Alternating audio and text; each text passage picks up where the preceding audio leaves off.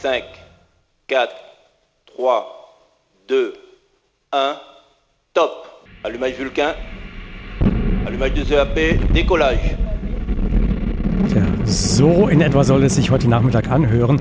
Eine Ariane 5 Rakete soll dann vom europäischen Weltraumbahnhof Kourou in französisch-Guayana abheben. Es geht auf eine Reise zum größten Planeten unseres Sonnensystems, dem Jupiter. An der Spitze der Rakete sitzt die Raumsonde JUICE. Das steht abgekürzt für Jupiter Icy Moons Explorer. Sie wird in etwa acht Jahren beim Jupiter ankommen und soll vor allem drei seiner großen Monde untersuchen. Auf denen könnte es unter der Oberfläche verborgene Ozeane geben. Eine spannende und wirklich bislang einzigartige Mission, die da heute losgehen soll. Darüber habe ich mit Dirk Wagner gesprochen, unserem Fachmann für Raumfahrt, Autor des Raumfahrt-Podcasts Podcasts Weltraum Wagner. Und ich wollte zunächst mal von ihm wissen, warum ist der Jupiter überhaupt so spannend? Weil er so riesig ist, natürlich. Er ist der größte Planet im Sonnensystem, einer der Gasriesen. Das heißt, er hat keine feste Oberfläche. Da ist eine riesige Atmosphäre, die wir ja auch schon durch Teleskope auf der Erde sehen. Rund 140.000 Kilometer Durchmesser hat der Jupiter. Eine sehr turbulente Atmosphäre, die mit dem großen roten Fleck ganz berühmt. Und er ist ein eigenes Sonnensystem im Kleinen. Der hat mehr als 90 Monde, die bislang bekannt sind. Zu den größten gehören Europa, Callisto und eben Ganymed die alle auch so eine eisige Oberfläche haben. Diese großen Monde des Jupiter, die sind ja schon lange bekannt. Die wurden schon von Galileo Galileo durch sein Teleskop beobachtet. Man nennt sie auch die galileischen Monde bis ja. heute. Anfang des 17. Jahrhunderts war das. Was genau ist denn heute noch so spannend an diesen Monden? Es sind eben diese drei der vier großen Monde des Planeten. Da vermuten Fachleute jeweils einen größeren Ozean aus flüssigem Wasser unter der Oberfläche, verborgen unter kilometerdicken Eisschichten. Diese Ozeane können wir also nicht direkt sehen, aber durch Messungen früherer Raumsonden und auch anderer Beobachtungen der Oberfläche wird eben vermutet, dass es diese Ozeane geben muss.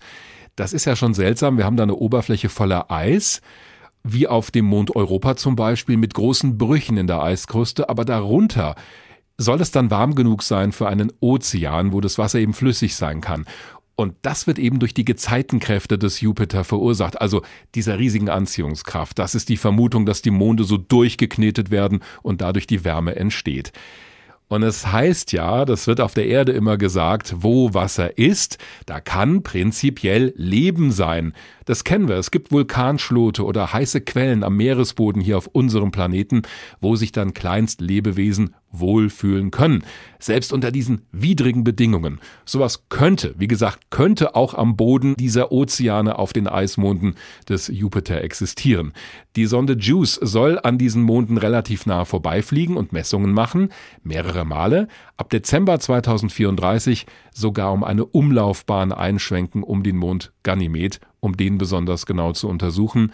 Das ist übrigens der größte Mond im Sonnensystem mit mehr als 5200 Kilometern Durchmesser. Wird denn diese Mission auch konkret nach Leben suchen? Das fände ich sehr schön. Ich würde ja gerne darunter fliegen und mal nachgucken, aber das ist explizit nicht das Ziel. Das wurde nochmal klargestellt, auch vor der Mission. Dafür müssten wir nämlich mit einer Raumsonde auf dem Mond landen und uns durch diesen Eispanzer hindurch schmelzen. JUICE macht das ja aus der Umlaufbahn heraus, die Monde beobachten. Da können wir aber rausfinden, ob denn unter dem Eis wirklich Bedingungen herrschen, wo sich Lebewesen wohlfühlen könnten. Und die Fachleute wollen wissen, woraus das Wasser in diesen Ozeanen wirklich besteht, wie salzig das ist und so weiter. Denn hin und wieder dringt eben doch ein bisschen was davon nach oben durch, durch die Oberfläche, etwa beim Mond Europa. Und durch solche ja, Dampfwolken könnte Juice dann auch mal hindurchfliegen. Das Hauptkontrollzentrum für diese Mission ist ja bei uns in Hessen, in Darmstadt, beim ESOC. Das ist das Kontrollzentrum der Europäischen Raumfahrtorganisation, der ESA. Was ist denn die Aufgabe der ESA, der Mitarbeiterinnen und Mitarbeiter dort? Die sind direkt nach dem Start von Juice zuständig, nach der Trennung von der Ariane-Rakete für alles, was dann passiert, bis zum Ende der Mission.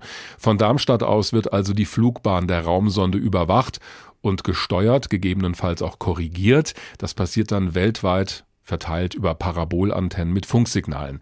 Das ist extrem anspruchsvoll, denn diese Reise zum Jupiter dauert ja mehr als acht Jahre und das ist deswegen so, weil JUICE mit rund sechs Tonnen beim Start so schwer ist, dass die Rakete diese Sonde gar nicht direkt zum Jupiter schießen kann. Die Sonde holt sich also mehrfach Schwung bei Vorbeiflügen an der Erde und dem Mond und der Venus und fliegt dann in so einer langen Spiralbahn allmählich raus zum Jupiter. Deswegen dauert diese Reise dermaßen lange. Umso mehr zu tun also für das Team in Darmstadt. Gesamtkosten der Mission übrigens 1,6 Milliarden Euro verteilt über die vielen Jahre. Klingt viel, aber da gab es schon teurere Missionen. Dirk Wagner war das HR-Info Weltraumexperte. Heute Nachmittag startet die europäische Raumsonde JUICE zum Jupiter. Dort soll sie 2031 ankommen und nach verborgenen Ozeanen auf den Monden des Riesenplaneten suchen.